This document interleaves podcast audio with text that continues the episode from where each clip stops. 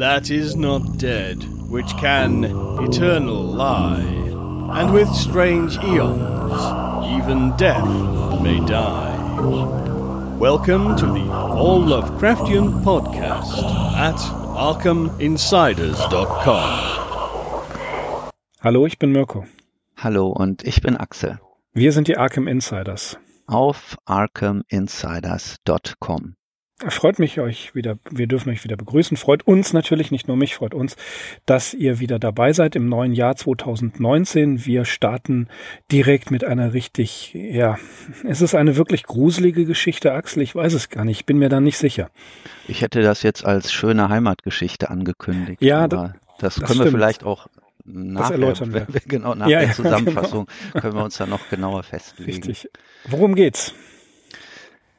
Ja, es ist mal wieder eine Geschichte mit einer typischen Lovecraft-Einleitung, nämlich wir erfahren, dass die grauenhaftesten und schrecklichsten Orte, und zwar weltweit, die uralten, einsam gelegenen Farmhäuser der Hinterwäldler Neuenglands sind, kleine, rohe Holzhäuser fernab der Straßen und belastet mit den dunklen Geheimnissen ganzer Generationen fanatischer Puritaner. Ein kleiner Einschub noch von mir nach dieser kurzen Einleitung, falls ihr es noch nicht bemerkt habt. Wir unterhalten uns heute über die Geschichte The Picture in the House, auf Deutsch Das Bild im Haus. Ja, aber zurück zu der Story. In eine solche Gegend, wie ich sie gerade skizziert habe, nun verschlägt es unseren namenlosen Berichterstatter im November 1896, als er auf der Suche nach genealogischen Informationen das Tal des Miskatonic-Flusses in Massachusetts durchstreift, beziehungsweise er durchradelt es, weil er ist mit einem Fahrrad unterwegs. Er wird von einem starken Platzregen überrascht und ähm, sieht keine andere Möglichkeit, als in einem eben dieser verfallenen alten Häuser Asyl zu suchen. Der Bau macht zwar einen trostlosen Eindruck, scheint aber noch irgendwie bewohnt zu sein. Gleichwohl meldet sich niemand auf das Klopfen unseres Besuchers und so öffnet er denn die unverschlossene Tür und begibt sich in eins der kleineren Zimmer im Erdgeschoss. Da selbst wirkt alles wie in einem Museum, denn es findet sich so gut wie kein Gegenstand aus der Zeit nach dem amerikanischen Unabhängigkeitskrieg, also nach 1783. Wie überrascht aber ist er auf einmal, als er in dieser zwar alten, doch auch äußerst ärmlichen Behausung ein seltenes und wertvolles Buch findet. Und dieses Werk wird hier betitelt als Pigafettas Beschreibung des Königreichs Kongo nach den Notizen des Seemanns Lopez auf Latein geschrieben und 1558 in Frankfurt gedruckt. Unserem Erzähler war das Buch bisher nur vom Hörensagen bekannt, vor allem deswegen, weil es einige sehr seltsame Illustrationen der beiden Brüder Debray oder Debris das waren Belgier, enthält, die das Leben der kongolesischen Einwohner jener Tage in verschiedenen Stichen darstellen. Zu den bemerkenswertesten Bildern gehört beispielsweise die Darstellung eines Schlachthauses oder eines Metzgerladens des kannibalischen Anzigenvolkes. Und merkwürdigerweise klappt das Buch wie von selbst immer auf der Seite mit gerade dieser Tafel auf.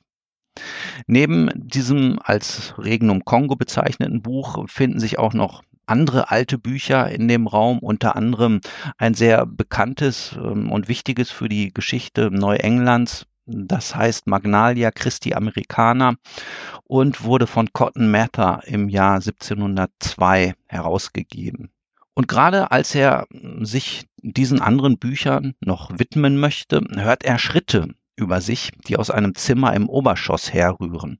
Und schließlich vernimmt er diese Schritte auf der Treppe und kurz darauf erscheint auch der Bewohner des Hauses im Zimmer. Ein alter und zerlumpter Mann, der trotz seiner Jahre noch gesund und regsam wirkt. Sein Gesicht wird eingerahmt von einem weißen oder von weißem, aber noch vollem Haupthaar sowie einem ebenso weißen langen Bart. Der Alte spricht in einem längst vergessenen Neuengland-Dialekt zu unserem Besucher und ja, er bemerkt interessiert, dass dieser sich ausgerechnet das Afrika-Buch, also den Pigafetta-Band, vorgenommen hat, um es äh, zu studieren. Und weiter berichtet der Alte, er habe dieses Buch von einem gewissen Ebenezer Holt erstanden, und zwar im Jahr 68. womit hier jedoch, also um das gleich mal zu sagen, nicht das Jahr 1868 gemeint ist, sondern 1768. Und hier haben wir schon einen Hinweis auf das tatsächliche Alter des Bewohners, der offenbar weit über 100 Jahre zählt. Es stellt sich heraus, dass der Alte eine besondere Vorliebe für die Illustration der menschlichen Schlachtszene entwickelt hat, was denn auch die Neigung des Buches erklärt, immer auf dieser Seite aufzuklappen. Es wurde offensichtlich ja sehr häufig gebraucht und äh, eben diese spezielle Illustration schaut der Alte sich offenbar regelmäßig an. Und in begeisterten Worten schildert er dann auch, wie er sich das Bild immer und immer wieder ansieht und sich offenbar sogar davon stimulieren lässt. Am schlimmsten erscheint jetzt seine Beichte, dass er sich, als er einmal Schlafe, äh, Schafe schlachten wollte, direkt von dieser kannibalischen Szene hat inspirieren lassen und es folgt das grausige Bekenntnis, hat irgendwie mehr Spaß gemacht, das Schafe schlachten, nachdem ich es mir angeschaut habe. Aus weiteren Andeutungen des Alten ergibt sich, dass damit seine Lust jedoch noch nicht gestillt ist und die Kannibalenszene in ihm einen Hunger ganz eigener Art geweckt hat, und zwar nach einer Speise, die er, so drückt er sich aus, weder züchten noch kaufen kann. Und seine Stimme wird dabei immer leiser und eindringlicher, während draußen immer lauter der Donner grollt und sich das Gewitter zusammenbraut. Und auf dem Höhepunkt dieser beklemmenden Szene tropft es auf einmal aus dem Schlafzimmer des Alten durch die Decke nach unten, mitten auf das Buch. Und es ist kein Wasser, das hier durchdringt, sondern eine rote Flüssigkeit. Unser, unser Genealoge schaut nach oben und sieht, wie sich dort ein großer, dunkelroter Fleck ausbreitet. Das gibt ihm jetzt den Rest und unfähig, sich zu bewegen, schließt er einfach die Augen und schreit. Und im nächsten Moment schlägt ein gewaltiger Blitz, der Blitz aller Blitze, in das alte Haus und löscht es mitsamt seinem Bewohner, dem Buch und allen damit zusammenhängenden Geheimnissen restlos aus. Überlebt hat natürlich nur unser, unser Erzähler, der nachher hingegangen ist und uns diese schöne Geschichte getreulich zu Papier gebracht hat. Was soll man dazu sagen? das wollte ich jetzt von dir hören. Das wolltest du von mir. Du bist also doch so ein Experte für so Deus Ex Machina. Das ist Deus Ex Machina. Das ist wieder einer der vielen Blitze, die bei Lovecraft am Ende dafür sorgen, dass es, äh, dass die Geschichte überhaupt übermittelt werden konnte von irgendjemandem. Denn dieser Blitz löscht das Böse aus. Ja, das passiert bei Lovecraft ständig. Ganz kurz zur Genese. Geschrieben wurde das, äh, wurde diese Erzählung am 12. Dezember 1920. Im National Amateur 1921 im Sommer erschienen und später 1924 bei Weird Tales, dann nicht mehr zu Lebzeiten, sondern erst 39 in der Sammlung The Outsider and Others. Zuerst erschien in Deutsch, tatsächlich in der Bibliothek des Hauses Ascher, ähm, 1973.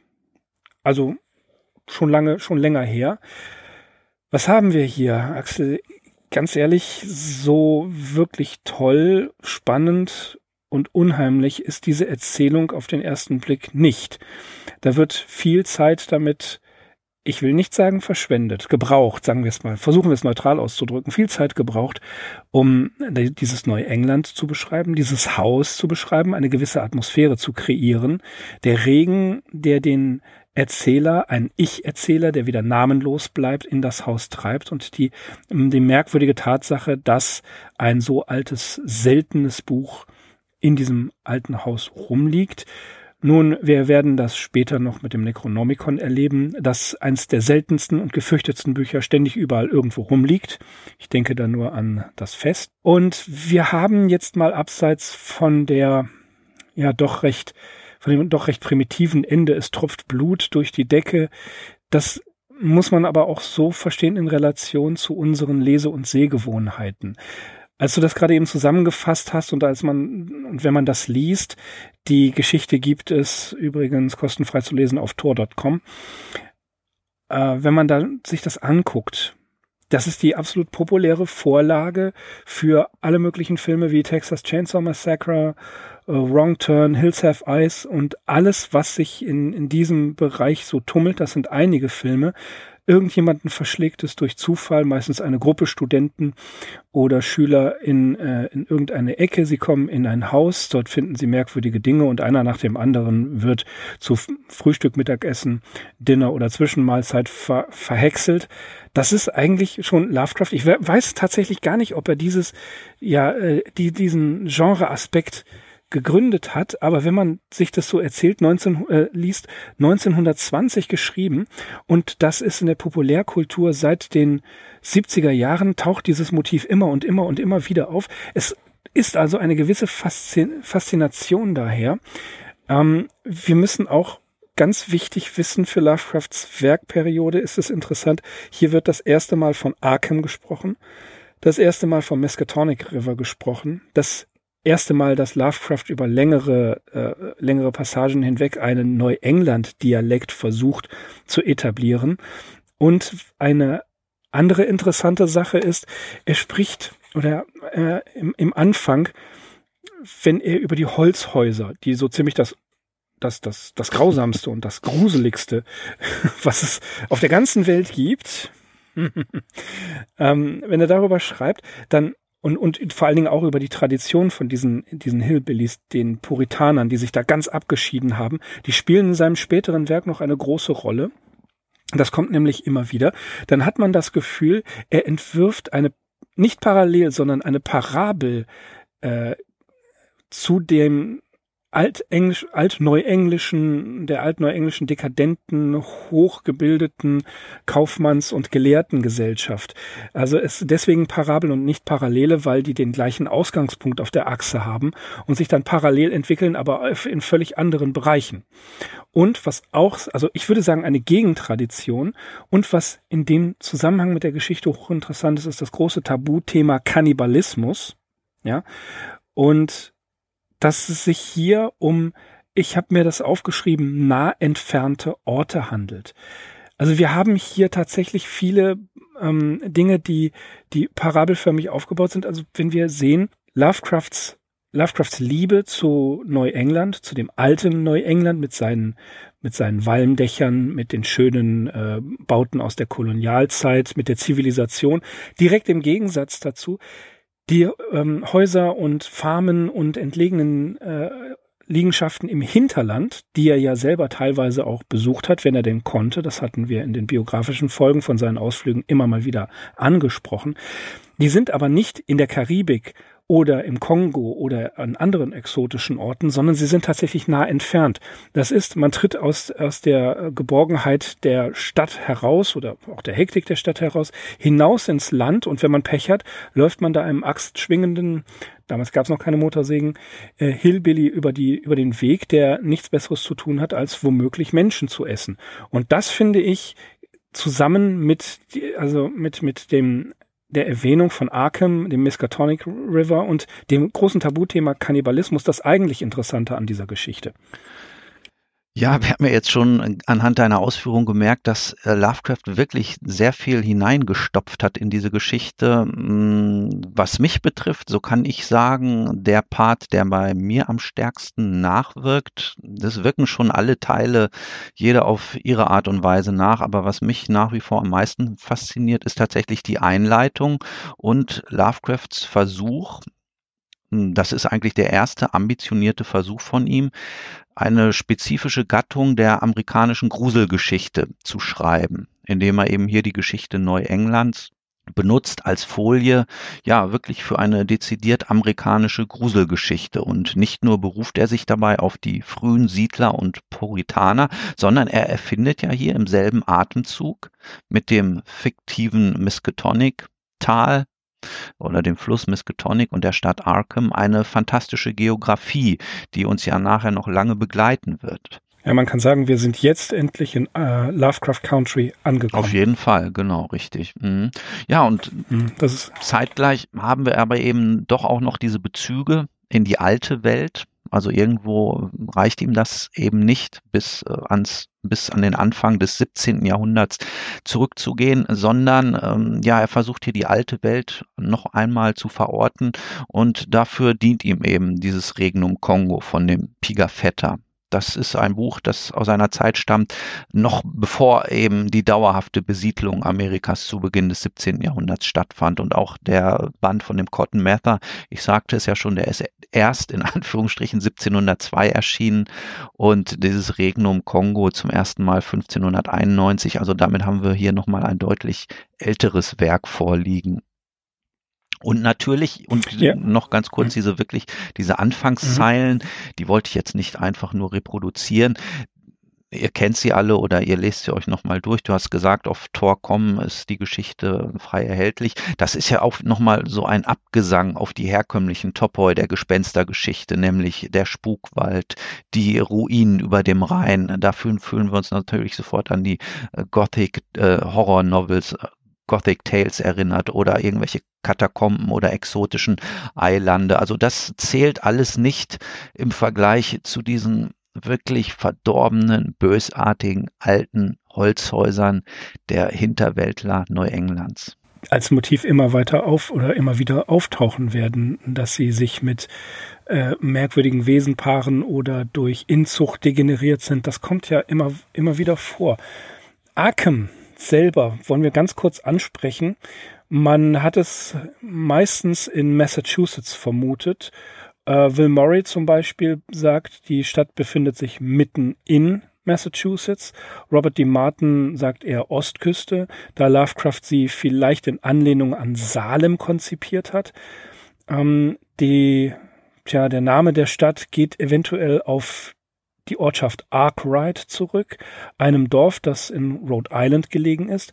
Der Miskatonic, wie gesagt, äh, der, der Fluss, der durch Arkham fließt, ja, der, der könnte vom Housatonic River abgeleitet sein und findet seine Quellen, genau wie der Housatonic River, im Westen von Massachusetts und fließt auch durch Connecticut. Die Topographie und die Geografie Arkhams und des Miskatonics sind noch sehr, sehr vage. Wir werden im Laufe der Geschichten, die in Neuengland spielen, immer wieder auf diese Ortschaft zurückkommen. Ich persönlich mag Arkham sehr, habe die, den, den Arkham Cycle kann man ja auch sagen, das war eine, eine Sammlung oder kann man sagen, war in Lovecrafts Konzept eine Sammlung von Geschichten oder Geschichten, die sich immer wieder von dieser Stadt aus bewegten. Wir haben das ja äh, später bei Winesburg, Ohio, oder sagen wir mal, Winesburg, Ohio ist wesentlich früher gewesen und es gibt Vermutungen, dass sich die, dass sich Lovecraft an Winesburg, Ohio, an die Erzählungen ähm, an denen orientiert hat. Stephen King macht das auch so. Er hat da ebenfalls seine, ähm, seine Orte. Da gibt es auf äh, der Stephen King Wiki eine ganz ganze Reihe interessanter Artikel über die Topografie von Stephen Kings ähm, Neuengland. Ja, wir haben uns deswegen auch Arkham Insiders genannt, einfach, äh, ich weiß gar nicht mehr, Axel, wie war die Diskussion damals? Für, das Kind brauchte einen Namen. Ne? Ich glaube, wir hatten die, die Konzepte für unsere Podcasts lagen schon vor und dann haben wir natürlich einen Namen gesucht und Arkham Insiders ähm, das fanden wir, das fanden wir ganz gut. Das hat uns sehr gut gefallen. Naja, es war deine Idee. Ich denke, ich, wir waren uns beide einig, dass wir nichts mit Cthulhu oder Cthulhuid drin haben hm, wollten. Ja.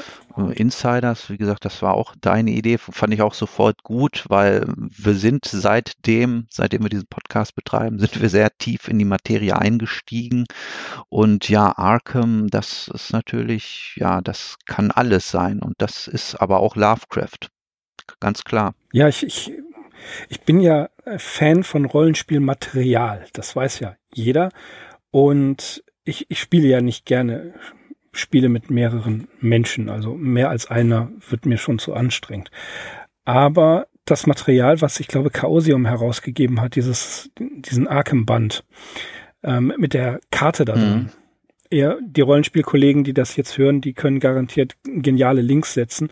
Äh, die Karte von Arkham gibt es auch online. Das macht mir persönlich hat es immer Spaß gemacht, alte Stadtpläne oder Stadtpläne von von äh, nicht existierenden äh, ähm, Ländern äh, beziehungsweise Städten hat angefangen mit The Bard's Tale, Scarabre konnte ich mir stundenlang angucken. Dann die äh, Havanna aus ähm, das schwarze Auge, das mochte ich einfach. Und Arkham als Stadt in den 1920ern, das hat mir auch sehr gut gefallen. Da gab es detaillierte Beschreibung von verschiedenen, äh, von, von Buchläden, von Herrenschneidern und so weiter. Das hat, das hat mir einfach mehr Spaß gemacht, als es als Spielmaterial zu benutzen. Und deswegen, mh, mm, Arkham ist ja auch äh, auf T-Shirts zu finden. Die Miskatonic University, die wir auch bei Zeiten ansprechen, da gibt es Tassen von, da gibt es T-Shirts von, was ich persönlich immer sehr, sehr äh, schön fand. Und ich habe auch da selbst einige Sachen, da bin ich ganz und gar Fanboy. Einfach weil es zu Lovecraft Country passt, was mir am, bei Lovecraft wirklich am meisten Spaß macht, sind die Bezüge zu Neuengland. Und die haben wir hier eben schon sehr stark angelegt und da wird er auch nicht mehr von abweichen. Ja, bei dem Versuch, Arkham zu lokalisieren, folge ich im Prinzip Lovecrafts späterer Erklärung. Er hat ja dann zugegeben, dass ihm im Prinzip dass ähm, der Ort oder die Stadt Salem vorgeschwebt hat, obwohl Salem über keine Hochschule verfügt. Gut, jetzt ist für Arkham natürlich die Miskatonic-Universität von nicht geringer Bedeutung, aber das kann man ja sich so ein bisschen äh, zurechtlegen, wie man möchte. Also mir gefällt einfach die Idee, dass es Salem sein könnte und Salem ja, da stehen natürlich noch wirklich einige schöne koloniale Überbleibsel. Und wenn ich von Salem rede, möchte ich hier auch nochmal auf einen anderen Schriftsteller zu sprechen komme, äh, zu sprechen kommen, den ich in Verbindung mit Lovecraft sehr interessant finde. Und zwar ist das Nathaniel Hawthorne. Das ist ja auch einer, ja, dieser Eckpfeiler der amerikanischen Literatur im frühen oder in der Mitte des 19. Jahrhunderts. Und mit dem haben wir es auch hier zu tun, weil es ja um die Puritaner geht. Und gerade jetzt hier in das Bild im Haus ist auch dieser dritte Absatz der Einleitung ähm, von Interesse, in dem Lovecraft ja auf die Generation merkwürdiger Leute zu sprechen kommt, die diese alten Häuser bewohnt haben. Und er gibt hier wirklich eine überspitzte Charakterisierung der Puritaner und ihres fanatischen Glaubenssystems ähm, daran hat er wohl auch zeitlebens festgehalten. Wir haben zum Beispiel aus einem Briefwechsel mit Frank Belknap Long von 1923 ein passendes Zitat. Da äußert sich Lovecraft wie folgt. Wahrlich, die Puritaner waren die einzig wirklichen teuflischen und dekadenten, die die Welt je gesehen hat, denn sie hassten das Leben und verachteten die Plattitüde, dass es lebenswert sei. Und in dieser Beziehung komme ich jetzt eben nochmal auf den äh, Hawthorne zurück, der auch aus Salem, Massachusetts stammte und da lange Zeit gelebt hat. Und eins äh, seiner bekanntesten Bücher ist Das Haus der sieben Giebel, das ist 1851 erschienen. Und auch wenn Lovecraft Hawthorne wahrscheinlich nicht so geschätzt geschätzt hat wie Edgar Allan Poe, weil Hawthorne der zwar unübersehbar fantastische Elemente in seinen Geschichten hatte, aber er war nicht so radikal wie Edgar Allan Poe, ähm, ist er eben als Neuengland einfach für uns wichtig. Und wir lesen zum Beispiel in Supernatural Horror in Literature, was ich mal hier zitiere aus der deutschen Fassung, die Literatur der Angst, die im Surkamp Verlag erschienen ist. Da schreibt Lovecraft eben über das Haus der sieben Giebel. Ein derartiges Gebäude mit seinen gespenstisch spitzen Giebeln, seinen aneinandergedrängten Schornsteinen, seinem überkragenden ersten Stockwerk, seinen grotesken Eckkonsolen und seinen Gitterfenstern mit, Gitterfenstern mit Rautenscheiben ist wahrlich ein Objekt, das sich bestens dazu eignet, düstere Gedanken hervorzurufen. Versinnbildlicht es doch das dunkle puritanische Zeitalter, das voll von verborgenem Grauen und Hexengeflüster war und das der Schönheit, Rationalität und geistigen Weite des 18. Jahrhunderts vorausging. Also hier haben wir im Prinzip schon aus Lovecrafts Zusammenfassung des, Nuklea, des Nukleus von Das Haus der Sieben Giebel so ein bisschen dieses Konzept auch vorweggenommen, auf das er sich ja nachher hier in unserer Erzählung das Bild im Haus stützt. Nämlich, er nimmt ein Bauwerk und ja, vermenschlicht es sozusagen, also schreibt ihm so gewisse Eigenschaften, Charakteristika zu und ja, er geht, wie gesagt, aber natürlich viel weiter als Hawthorne und macht hier wirklich so ein Vorhof, der Hölle aus diesem alten Neuengland-Haus.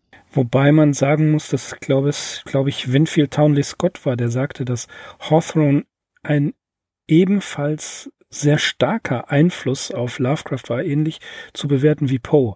Dass der regionale Aspekt durchzogen mit dem Unheimlichen und eben Poe, der Meister des Makaberen, dass diese beiden hm, sehr wohl Pate standen er geht sogar davon aus, dass sie gleichwertig waren, was ich sehr Ja, ich finde das auch interessant, aber man findet es selten oder ich, ich für mich Selten, höre ja. das relativ selten, aber immer wenn ich mal was von Hawthorne lese, denke ich, das ist so nah dran an Lovecraft und in einigen Punkten wirklich, wie gesagt, viel mehr als Edgar Allan Poe, der ja nun wirklich kein Richtig. Regionalschriftsteller war, der sicherlich das Grauen viel packender, viel origineller und abartiger beschrieben hat. Aber Hawthorne ist halt, der, der Ja. auch selber ein Sonderling war. Also der war sehr menschenscheu und ist völlig unerkannt da durch die Straßen von Salem gewandelt.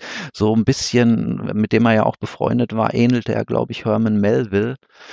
Und äh, Hawthorne hatte auch Phasen, wo er, glaube ich, davon leben konnte als freier Schriftsteller, aber ansonsten hat er, glaube ich, auch irgendwo im Hafen oder als, ja, das war Melville, aber auch irgendwo beim Zoll oder bei irgendeiner Behörde Me- ja. gearbeitet.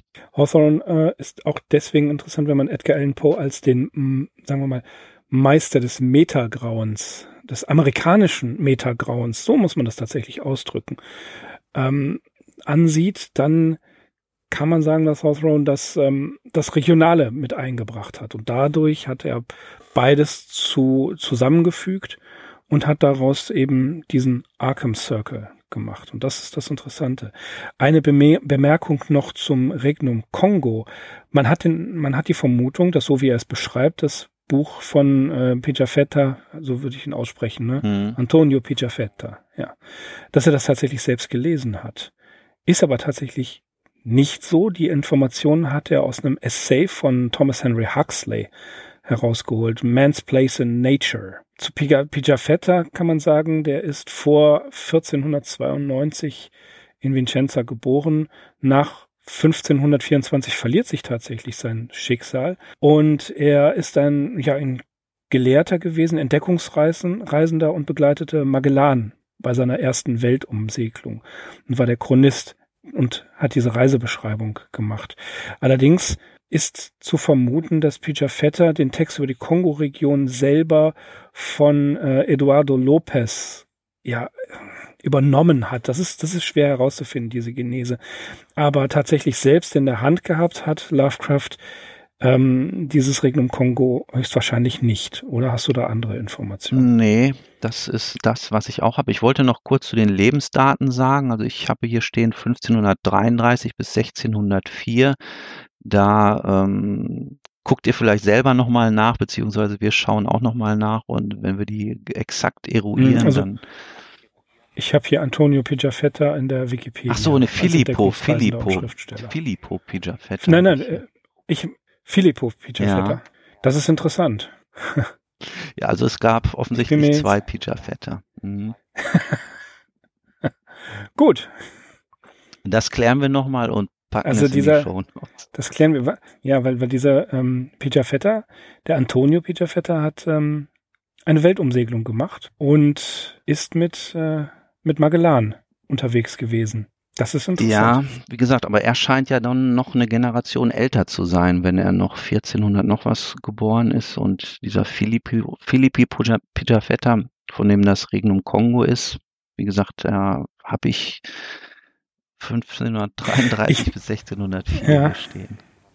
Wir haben tatsächlich, äh, liebe Arkham Insiders, ihr wohnt gerade einer interessanten Sache bei. Wir haben unterschiedliche Informationen, die sich irgendwie decken.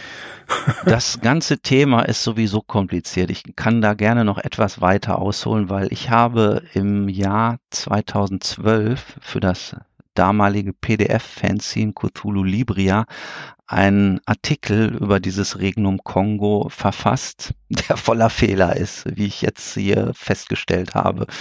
Ja, Schande über mein Haupt, aber ich wusste es teilweise nicht besser. Mir standen vor allem nicht die Informationen zur Verfügung, die S.D. Joshi zusammengetragen hat. Es, er hat nämlich einen ähm, Aufsatz geschrieben, Lovecraft and the Regnum Kongo heißt der. Der ist unter anderem in dem Band Primal Sources erschienen und nachher nochmal abgedruckt worden in Lovecraft and the World in Transition. Soweit ich weiß, ähm, darauf beziehe ich mich jetzt auch hier mit meinen Jahreszahlen und da steht dieser ganze Komplex halt erklärt, dass Lovecraft ähm, dieses Buch, das du genannt hast, von dem Huxley nur in der Hand hatte und das war eben was ein populärwissenschaftliches Werk und in diesem Huxley-Buch ist tatsächlich die Illustration dieses Metzgerladens oder des Schlachthauses abgebildet, aber das ist eben nur die Reproduktion eines Originalstiches aus dem Pijafetta Buch und die ist wahrscheinlich auch in einer schlechten Qualität dargestellt und so kommt es auch, dass, wenn ihr die Geschichte, das Bild im Haus lest, dass Lovecraft da irgendwas von weißen, schwarzen oder weißen Eingeborenen schreibt. Das ist tatsächlich größtenteils auf die Qualität dieser Reproduktion zurückzuführen. Es ist eben eine Schwarz-Weiß-Abbildung und in den Originalillustrationen, die diese erwähnten Brüder Debris oder Debray angefertigt haben, ist das schon erkenntlich, dass es sich eben um dunkelhäutige Menschen handelt. Ja, Ansonsten, wie bin ich dazu gekommen, 2012 einen Text äh, zu dieser Sache zu verfassen.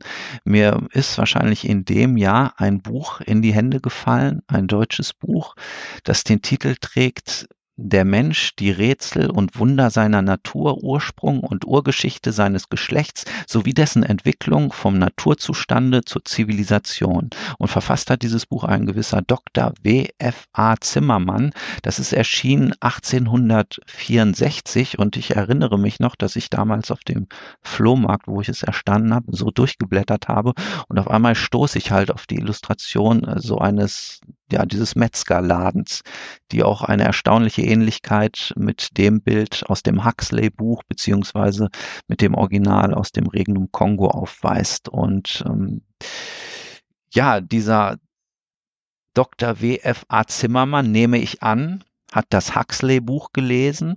Ob er das Original von Pija Vetter kannte, weiß ich nicht, aber ich könnte mir gut vorstellen, dass er das Huxley-Buch gelesen hat, weil Darwin, Huxley, diese ganzen Leute, die sind ja nachher auch in Deutschland bekannt geworden. Also hier gab es auch ähm, Anhänger des Darwinismus. Aber der Abschnitt ist eigentlich ganz interessant. Den wollte ich mal kurz vorlesen, wie es in diesem Zimmermann-Buch zu dieser Illustration der, der Schlachtszene heißt. Punkt, Punkt, Punkt. So kann es uns nicht wundern, aus dem Munde Pigafettas, welcher vor beinahe 350 Jahren dieselben Gegenden berührte, zu vernehmen, dass jene Leute, jene furchtbar wilden Negerhorden Menschen geradezu schlachten und zerhauen, wie es bei uns von den Fleischern mit einem Rind oder mit einem Kalbe geschieht. Das hierbei folgende Bild ist eine getreue Kopie einer Zeichnung aus Pigafettas Reisebericht über Kongo, westwärts von dem Kap Lopez, wo selbst damals damals ein König Manilaongo regierte. Die Frauen gehen nach Menschenfleisch zu Markt wie bei uns nach Schweine- oder Hammelfleisch. Ja, so viel nochmal zu diesem Aspekt des Kannibalismus. Also der Abschnitt, den ich jetzt eben vorgelesen habe hier in dem Zimmermann-Buch, der ähm, läuft unter dem Titel Geistige Unterschiede zwischen Mensch und Tier und ja, beschreibt eben diese Unterschiede und kommt dann auch auf das Thema des Kannibalismus zu sprechen. Ich möchte mich ganz schnell korrigieren. Tatsächlich ist Filippo Pigafetta der Verfasser des Regnum Kongo, das ist völlig korrekt. Aber er ist ein Abkömmling von Antonio Pigafetta. Die sind beide in, der, in derselben Ortschaft in Italien äh, geboren und hat offensichtlich die Tradition von Antonio mit übernommen. Ein Reisender und ähm, ein Beschreiber von, von äh, exotischen Orten zu sein. Also es liegt in der Familie. Da sind wir nicht ganz weit auseinander. Das, das hat mir jetzt keine Ruhe gelassen. Ja, so habe ich mir schon gedacht, das dass die ich. wahrscheinlich irgendwie zusammenhängen ja. und der eine war vielleicht Richtig. der Vater oder Onkel oder der große Bruder, was weiß ich. Ja. Mhm. In jedem Fall ist in, den, in der meisten Sekundärliteratur einfach nur von Peter Vetter die Rede. Ja, das sind. Und das macht die Sache ja, dann natürlich etwas äh, heikel. Ich, es gibt also zwei Peter Vetters. Ja, um gleich etwaigen Kritikern vorwegzukommen, sowas ähnliches ist mir auch eben damals 2012 in diesem Artikel, den ich verfasst habe, passiert, und zwar mit den Brüdern Debris, also die Originalillustration aus dem Pija Vetter Buch. Die wurden angefertigt von zwei Brüdern aus Lüttich, Liège, Johann Theodor Debris und dessen Bruder Johann Israel Debris. Und ich hatte noch einen anderen Debris genannt, welcher aber ihr Vater war. Also das war auch so eine ganze Künstlerfamilie, die diesen Namen trägt. Und ja, da muss man schon aufpassen, da vertut man sich dann sehr schnell. Ja, diese Reisebeschreiber und Künstler über Kannibalen, das, das geht alles durcheinander.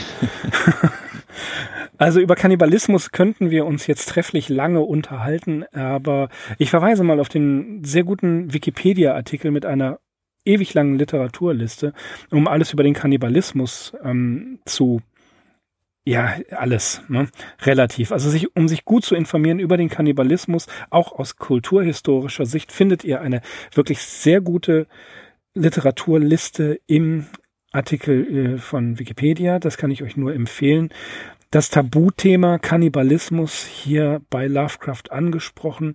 Das Verzehren von etwas ähm, steht hier ja gar nicht wirklich im Vordergrund. Insofern können wir das äh, getrost beiseite lassen oder weniger beachten. Die Tatsache, dass wir hier es mit einem Hinterwäldler Kannibalen zu tun haben, der möglicherweise prägend war für den Rest der Hinterwäldler Schlachter Literatur und Filmen und so weiter. Das ist, finde ich, der wichtigere Aspekt. Ebenso wie die Tatsache, dass wir Lovecraft Country jetzt zum ersten Mal so richtig wahrnehmen können.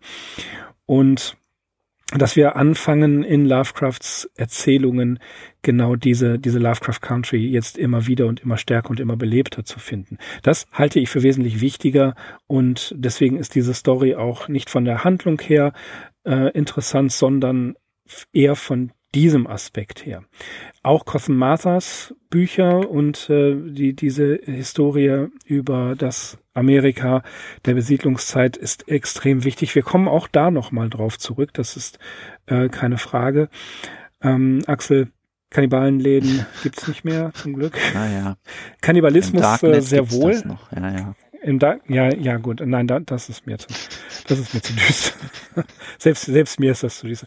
Aber nein, es, es gibt bis heute ähm, Darstellungen und äh, ja, Fetische. Ich, ich will das gar nicht abwertend sagen. Ich will einfach nur sagen, dass Kannibalismus eine Tatsache ist.